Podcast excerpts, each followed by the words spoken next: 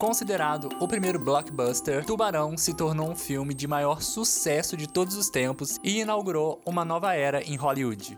O longa é uma adaptação do best-seller de Peter Benchley. E esse livro teve inspiração em casos reais para a criação da história que deixou muita gente com medo de entrar no mar. Inclusive você. Inclusive eu. Tudo bom? Eu sou o Vitor. Eu sou a Cibele. E sejam bem-vindos à Terra do Medo. Um podcast aconchegante pra gente conversar sobre o universo do terror. Oi. Oi, chegamos. Tum, tum, tum, tum, tum, tum, tum, tum. Quem tá vacinado aí? Quem tá? Eu. Uhul.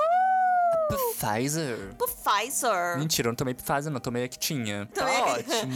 Nossa, uma marca muito boa de vacina essa. A que muito tinha. boa, muito boa. Gente, inclusive, esse podcast está saindo no domingo, não sei a hora que vai sair, porque estou com febre.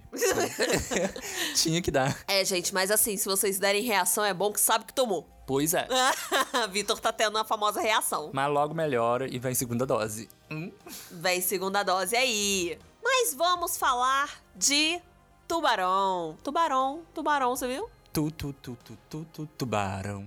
Ai, gente, a ironia, né? O animal que eu tenho mais medo no mundo é tubarão. Qualquer pessoa que fique cinco minutos comigo sabe disso. Porque, gente, eu sou muito apavorada com tubarão. Sim, E- ela tem medo de tubarão na piscina, gente. É nesse Tenho, tenho, tenho. E eu assistia Tubarão, eu gostava. Vocês gostavam de Tubarão? Ele era simpático. Nossa, eu acho que ninguém é da época de Tubarão que ouve a gente, né? Lógico que é, gente. Responde aí se vocês são ou não dessa época. Quero saber, gente, conta aqui nos comentários. O filme Tubarão foi lançado em 1975 com direção do maravilhoso Steven Spielberg. E ele tava bem no começo da carreira dele. E segundo o próprio Steven Spielberg, essa foi a melhor e a pior experiência da vida dele. Olha, eu entendo isso, às vezes eu tenho essa sensação de algumas coisas que eu passo na vida.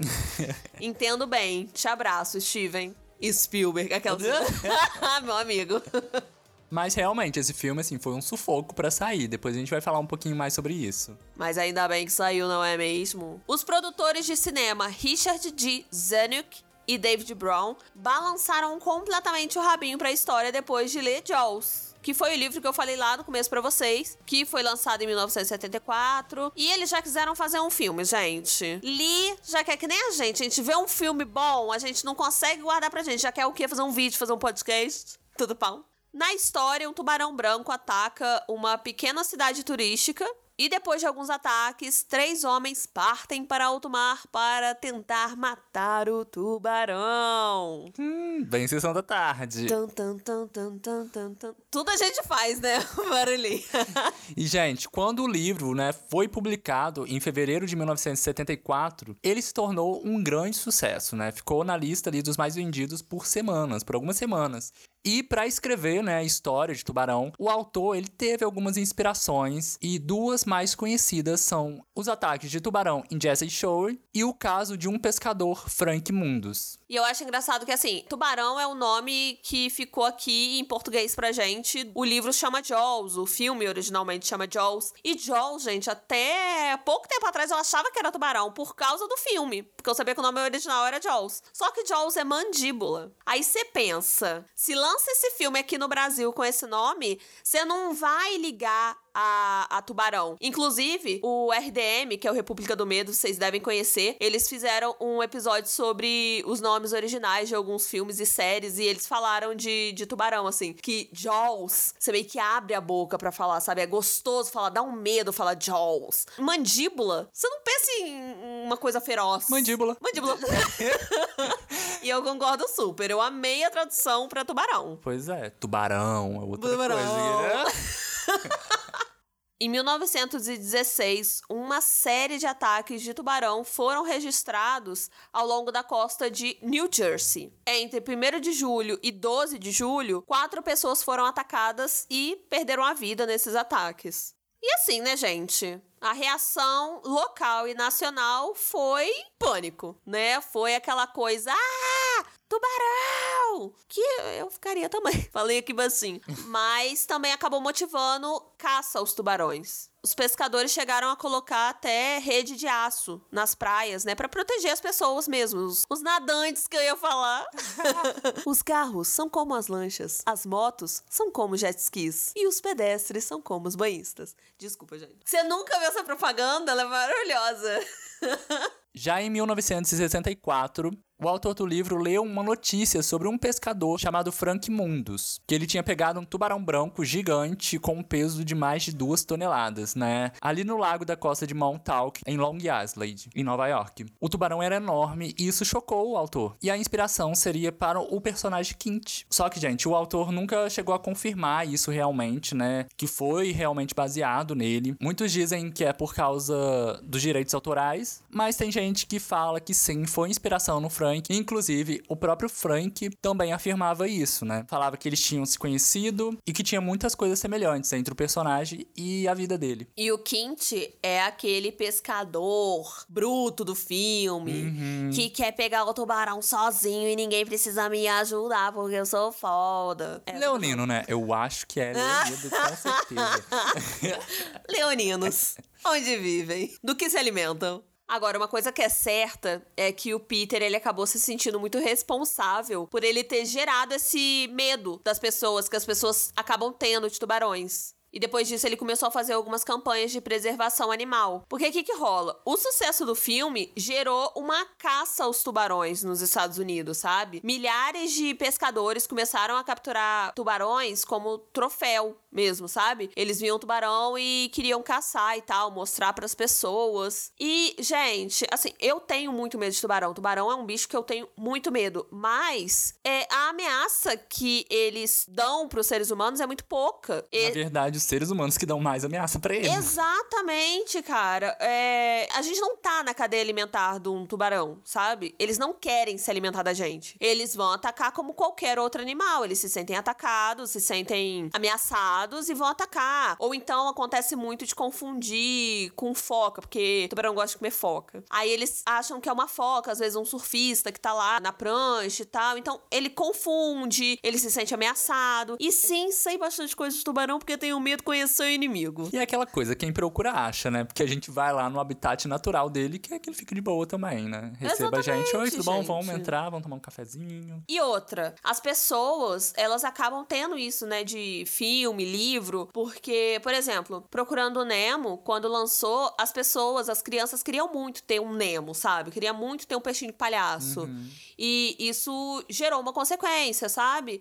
É, hoje em dia é muito difícil de encontrar, tem esse tipo de coisa. E esse era o medo também quando lançaram o Procurando Dory, das crianças quererem também. Então tem essa influência o cinema, sabe? Então, claro que essa obra que teve bastante repercussão, com certeza faz todo sentido gerar todo esse medo na população, sabe? E não só pelo livro, né? Porque depois do filme que aí se expandiu mesmo. Exatamente. E, gente, tem um acontecimento muito irônico, eu acho, que aconteceu com o autor desse livro, né? Porque após esse grande sucesso do livro, ele participou de um documentário para TV, né, sobre tubarões na Austrália. E durante o mergulho, ele estava numa gaiola Gente, ele quase foi morto por um tubarão branco. Ele tava nessa gaiola e na hora que ele tava lá, a tripulação do barco começou a jogar carne de cavalo na água, né, como isca para os tubarões, e o tubarão veio dar uma mordida na carne, só que errou a carne e mordeu uma corda que segurava a gaiola, que ficava presa, né? E a corda ficou presa em um dos dentes da sua boca. E ali a gaiola começou a revirar para baixo, para cima, de todos os jeitos. E a esposa dele conseguiu arrancar essa corda dos dentes do tubarão. Nossa, eu me cagaria todo. Nossa, mas assim, eu morro de vontade de ir nessas gaiolas de tubarão. É, e... você já falou, né? Eu já falei. E com a sorte que eu tenho ia acontecer isso, gente. Eu ia virar um liquidificador dentro do, da gaiola. Mas é por isso que eu não vou, gente. pra que que eu vou arriscar? Não, eu vou assim no dia que. Assim, quando eu estiver bem velhinha e pensar assim, ah, tô perto de morrer. Então, se eu morrer no coração, não tem problema. Porque eu acho que eu vou ter um treco, entendeu? Se eu vejo um tubarão de perto, eu acho que minhas pernas não aguentam. Acho que eu não ia aguentar de emoção. Porque eu morro de medo, mas eu acho lindo. Mas eu iria. E no caso do autor do livro, gente, se acontecesse o pior, seria muito triste, mas seria muito irônico mesmo. Sim. O filme começa, gente, com um flerte fatal entre os jovens na praia. jovens, né, gente? Sempre fazendo jovice. Tava rolando um luau, coisa linda, adolescentes férteis, com os hormônios em fúria. E é aí que a gente já vê um ataque do tubarão quando uma mulher tá simplesmente nadando sozinha. É, quer dizer, a gente não consegue ver exatamente, né? Porque, na verdade, gente, o tubarão quase não aparece nesse filme. E o Spielberg, ele conseguiu construir, assim, um suspense, né? Um terror, na verdade, do filme. Muito mais pela sugestão, pela uh, expectativa mesmo, fazendo a gente completar a imagem que falta na cena. Sim, e nessa cena de abertura mesmo, a gente percebe que os recursos foram muito usados pra gente nem sentir a necessidade de ver o tubarão. Uhum. E o mais louco de tudo é que eu assisti quando eu era, tipo, criança, adolescente. E eu tinha a impressão, assim, quando você lembra de um filme, eu tinha muita impressão de que o tubarão aparecia toda hora. Sim, a cena que eu mais lembro é dele pulando no navio, por exemplo, Sim. no barco, né? Sim, só que, é, assim, eu tinha a impressão dele aparecer muito o tempo todo. E quando a gente vai ver, gente, ele aparece muito pouco. Só que ele ataca o tempo inteiro. E é como se a gente estivesse vendo mesmo, sabe? Eu acho isso genial. E nessa cena, a gente tem o olhar na perspectiva do tubarão. E a gente vê uma coisa que eu e o Vitor, a gente fica agoniado. que é perninhas balançando. Gente, perninha balançando pra mim acabou. Nos primórdios, quando eu ia no cinema, gente, ver filmes de terror. Saudade! Eu só vejo filmes de terror em cinema com um pezinho pra cima da cadeira. Eu tenho nervoso de pé, de perna, sabe? E a gente já vê aquela perninha dela balançando toda feliz, ela nadando, coisa e tal. E aí entra aquela trilha sonora marcante. E uma coisa também que o Spielberg acaba usando pra gente, né, ter essa sugestão do tubarão são os objetos. Por exemplo, tem algumas boias. Nessa cena tem uma boia mesmo, inclusive, que dá a impressão de que o tubarão tá ali por perto. Tem as próprias boias lá no final do filme que eles prendem no tubarão, aí a É gente aqueles galões amarelos. Sim, aí assim, o que o tubarão tá mexendo, a gente já consegue perceber qual é a distância que ele tá, qual o perigo que ele apresenta naquele momento, sabe? Isso é muito bacana. Acho que dá pra ver que a gente gosta um pouquinho do filme, né? Tata pau. Com o ataque dessa mulher, o chefe da polícia da ilha de Emmett, chamado Marty Bront, é acionado para verificar o que aconteceu. E quando ele vê como que ficou o corpo dessa mulher, ele logo quer interditar a praia. E ele tava com medo de um possível novo ataque ali na região. Sensatez, É, só que aí chega quem? A figura do prefeito. que no caso não quer interditar nada, porque isso vai prejudicar a economia da cidade. Aquelas, né? Entenderam a referência? Consegue distinguir? Porque, tipo assim, a cidade vivia muito do turismo, né? Da região, é, férias, lugar de praia. Mas, assim, como tava perto do feriado da independência, o prefeito não queria perder ali a oportunidade de faturar com o consumo dos turistas, entendeu? Então, se interditasse a praia, peraí. Então tem tubarão aqui, a gente pode, no caso, falecer ao nadar? Não, não vai interditar nada, não. Não vai fechar comércio, não. Tá acontecendo uma pandemia, mas a economia não pode parar. Vão?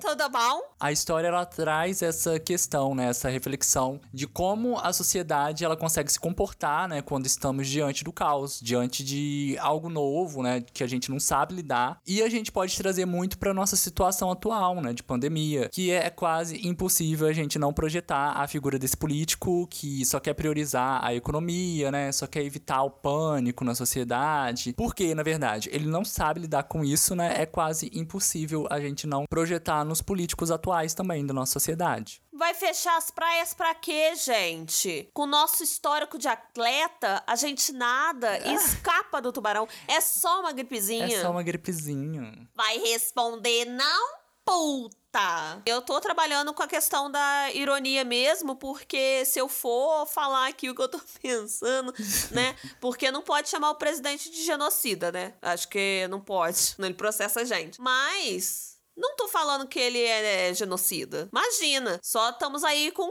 mais de 500 mil mortos por causa da pandemia. E, cara, não tem como, no contexto atual, a gente assistir Tubarão e não lembrar da nossa situação, sabe? Com um presidente completamente negacionista diante da situação trágica que a gente tá vivendo, uma pandemia e não, peraí, mas tem que pensar na economia, entendeu? Porque o nosso presidente, tipo, prefere pensar em como vai evitar o pânico na sociedade, é só uma gripezinha, vamos negar a gravidade desse vírus, né? Incentivar incentivando as pessoas a irem à praia. Nossa. Olha só que coisa. Inclusive, indo literalmente na praia nadar com eles, né? Exatamente. Sem usar máscara, enfim. Vocês estão cansados de saber, né, que a situação é bem séria. É, a gente só achou muito interessante trazer esse questionamento, assim, porque eu costumo muito falar é, uma coisa que eu aprendi na faculdade, coisa e tal. A história é muito cíclica, né?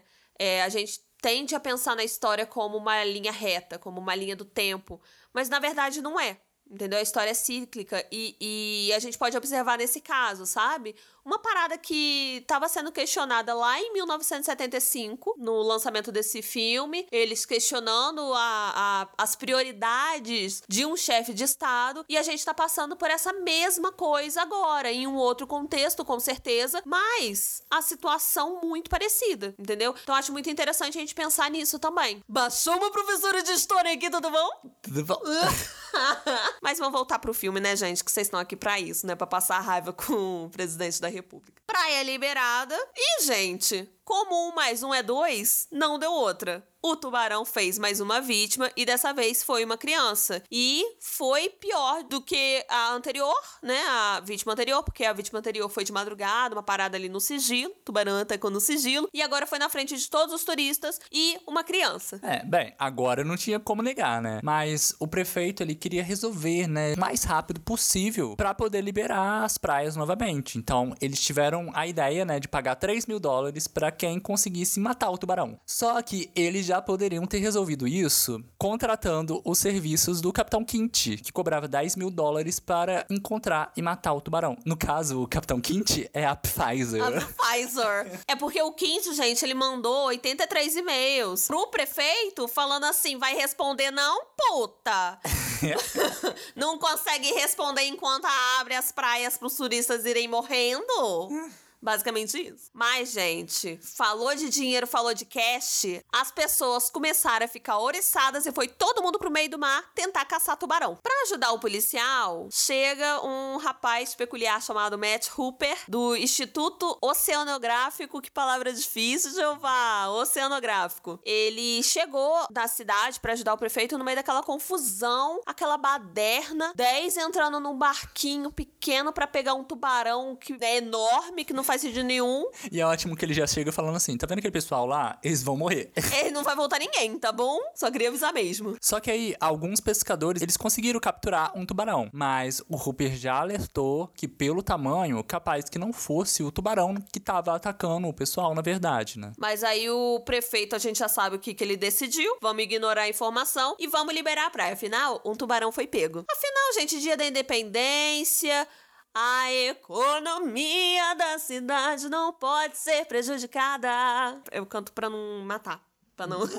pro ódio não subir na cabeça. Praia lotada, turista, perninhas pra lá, perninhas pra cá.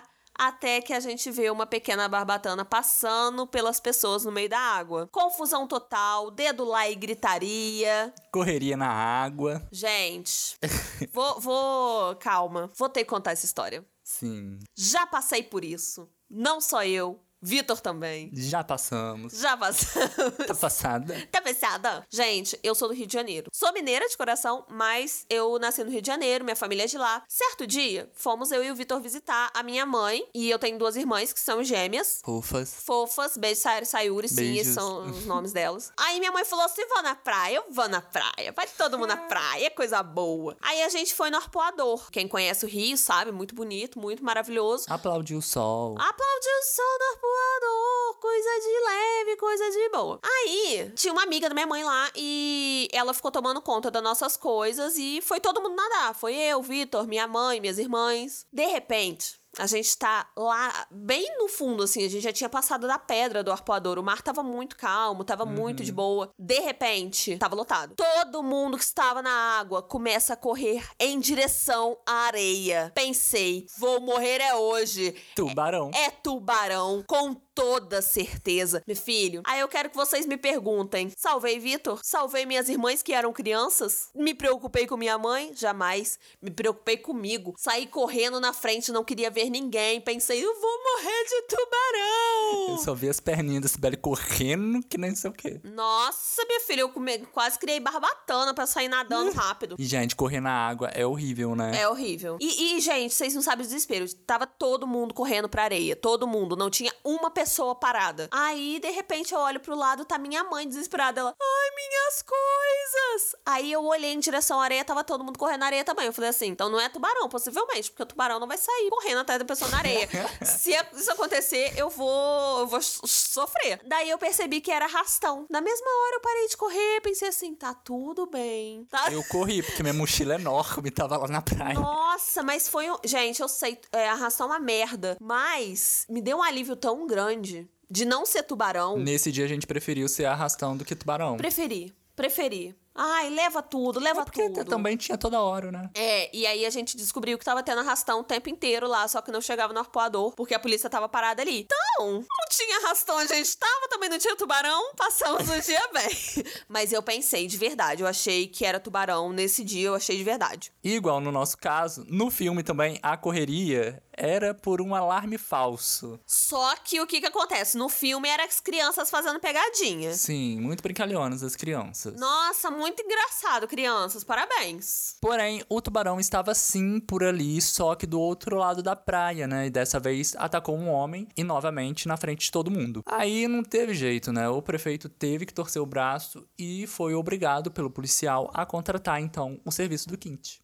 Gente, uma coisa muito legal é que o autor do livro, ele aparece no filme como um dos jornalistas na praia. E o Spielberg, que é o diretor, ele aparece duas vezes no filme, mas é só a vozinha dele, tudo uhum. Uma delas é pelo rádio e a outra é durante uma apresentação da banda em um desfile. E os cachorrinhos do Steven Spielberg também aparecem com policial. Se não é a coisa mais maravilhosa, eu adoro esse tipo de coisa, gente. Adoro ficar sabendo desse tipo de, de coisas da produção, sabe? Eu acho eu muito maravilhoso. O terceiro ato do filme, ele passa todo, né, praticamente no mar. Eu acho que é todo ele no, todo no alto ele. mar. É. E dentro do barco do Capitão Quint. E aí fica na cena mais eles mesmos, o Capitão Quint, o Hooper e o Bront. E é nesse ato também que a gente consegue ver mais do tubarão, o verdadeiro tamanho dele, que é enorme, gente. Inclusive, o Spielberg, ele foi muito criticado, né, por ter escolhido rodar grande parte das gravações no Oceano Atlântico, né, ao invés de escolher um lago, né, ou então um tanque em Hollywood, como de costume, né, dos filmes, assim. Mas, gente, é, assim, com certeza é tudo muito mais difícil, né? Uhum. Mas, gente, muito legal, achei muito legal, assim, muito. Não é que, nem criativo o nome, é desafiador mesmo, sabe? É, e ele mesmo, né? Ele teve uma entrevista que ele mesmo chegou a falar que a água do, do lago, né? A água de um tanque não teria a mesma textura, a mesma violência de que a água de um oceano, né? E a história, ela precisava ser convincente. E a gente já falou aqui da verdade do ator, gente. Se fosse eu lá, seria a verdade do ator. Porque eu ia ter medo de verdade do, de aparecer um tubarão, sabe? A ironia do destino. Eu ia morrer de medo. Alguns desses problemas que eles tiveram que lidar eram. Não consigo. Falou de enjoo de, de vômito, lembro do Jacano no Pé de Fava. Eles tiveram que lidar com o enjoo da equipe. Eles esperavam também os barcos à vela saírem da vista, né, por um tempo, porque eles estavam sozinhos ali na cena, no filme, eles têm que estar sozinhos, porque ninguém teve coragem de sair para enfrentar o tubarão. Então, se aparecesse um barquinho, ia ser completamente fora de lógica. Mas um outro grande problema que eles enfrentaram era o próprio tubarão, que era um tubarão mecânico. Eram três tubarões mecânicos. Mas que dava problema. Mas que dava problema. Chique, mas dava problema. Mas é, teve dias, assim, segundo a produção, que só conseguiram aproveitar alguns segundos de filmagem, sabe? Mas valeu a pena, né? Pois o terceiro ato deixa a gente bastante apreensivo. E por mais que o tubarão ele não apareça tanto, o filme ele consegue nos deixar, assim, atento, né? Com medo mesmo do perigo de estar em alto mar. Igual você falou, eu também ficaria morrendo de medo de estar ali. Ficaria. Nossa. E, inclusive, eles precisavam de um barco bem maior. E a cada dia que passava ali, a situação deles piorava. Se é que tinha como piorar, gente, porque sempre tem como piorar. E eles tentavam tudo que eles podiam, assim. Quando o barco já tava quase afundando, O tubarão não me dá um pulo em cima do barco, gente? É lá Sharknado. gente, querem que a gente fale sobre aquelas. Né? Quer que a gente fale sobre Sharknado, gente? Não. Querem? Eu ah. quero, vamos falar. Não. não. Daí ele pula. Não, é, não, mas, gente, tubarão branco pula, tá? Vocês tomam cuidado. Nem tem tubarão branco, branco no Brasil, mas sei lá, vai que vocês são international. É. Toma cuidado que o tubarão branco pula. Inclusive, pulou no barco e devorou quem? O Quint. Porque o Hooper, ele já tinha conseguido escapar, por sorte, numa tentativa bem frustrada de tentar enganar o tubarão. Porque tem isso, gente. Esses bichos que atacam em filmes, eles sempre têm, assim, uma inteligência uhum. quase humana. E ele tentou enganar o tubarão, só que ele entortou a jaula como se fosse um pequeno papel, um pequeno papelão. E aí ele deixou cair no fundo do mar um negócio que ele tinha que enfiar no tubarão e tal, pra derrotar o inimigo, coisa e tal. É, e tem costume de deixar cair as coisas, né? Nossa, Nossa. esse menino tem uma mão furada, que nervoso. Com o Kint morto e o Hooper possivelmente morto, porque ele não tinha noção, ele, ele achava que o, que o Hooper estava morto, o policial teve que lidar sozinho com o tubarão. Ele conseguiu derrotar o tubarão acertando com um tiro um cilindro de gás que estava dentro da boca dele, do tubarão, não do policial. E aí o tubarão explodiu, foi aquela bagunça, coisa, tripa voando pra tudo quanto é lado. Eu falei isso sobre a inteligência do tubarão e tal, mas uma coisa que a gente vê muito também em filme de bichos que querem pegar seres humanos, é essa coisa dos sentimentos do animal serem quase humanos, assim. Eles têm um ódio que é quase humano. Eles têm uma vingança, sabe? O animal. Que nem a gente falou, o tubarão não vai te atacar por sacanagem, sabe? Ele não tá lá, assim, ele não é filho da puta, entendeu? ele vai atacar porque ele precisa, porque ele se sente ameaçado. Mas em filme de ação, terror, suspense, não. É porque eles têm sangue no zóio, é porque eles são maus, é porque eles querem vingança. E eu acho muito interessante isso. E a gente vê isso no, no, no Jaws, né? No Tubarão. Que é basicamente isso. Ele quer se vingar, ele quer atacar aquelas pessoas. Mas uma das coisas que chamou a atenção do público, né, além do próprio Tubarão, a trilha sonora, né? Ela foi realizada pelo John Williams e é uma trilha sonora bem marcante também no filme. Demais! É o que a gente lembra, tá? Até hoje em dia, até a geração Z deve conhecer, tipo, essa, essa trilha, sabe? E trancar lá também, entendeu? A gente tranca. O Williams também trabalhou com Spielberg em ET, A Lista de Schindler e Jurassic Park. E, gente, a lista de Schindler, se vocês não assistiram, faça isso por vocês, tá bom? Deixa aí na watchlist de vocês para vocês assistirem qualquer hora, mas tem que estar tá bom do, do, da cabeça e do coração, senão vai morrer de chorar, tá bom? Beijo! Muitos filmes de tubarões, assassinos, coisa e tal, surgiram desde 1975. Inclusive algumas sequências. Porque a gente já falou aqui que quando o filme dá dinheiro, dá o quê? Sequência. Uhum. Porque as pessoas gostam de dinheiro. Ao todo, a franquia conta com quatro filmes: Tubarão 2, de 1978. Tubarão 3, de 1983. E Tubarão 4, A Vingança, de 1987. E claro que nenhum deles fez tanto sucesso quanto o original. E tem um filme que me marcou muito de Tubarão. Sharknado.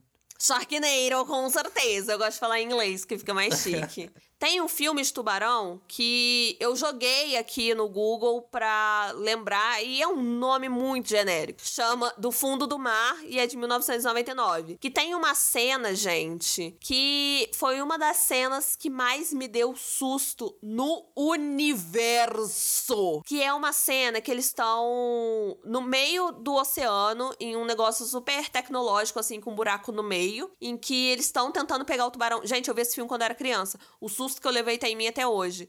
Que o Samuel L. Jackson, ele tá dando todo um discurso lá. A gente não pode desistir, que não sei o que. De repente, pula o tubarão, come o Samuel L. Jackson. Me fala também se você também lembra desse trecho ou se só eu que fiquei marcada mesmo. A gente espera que vocês tenham gostado desse episódio e até semana que vem. Beijos. Beijo, tchau. Beijos.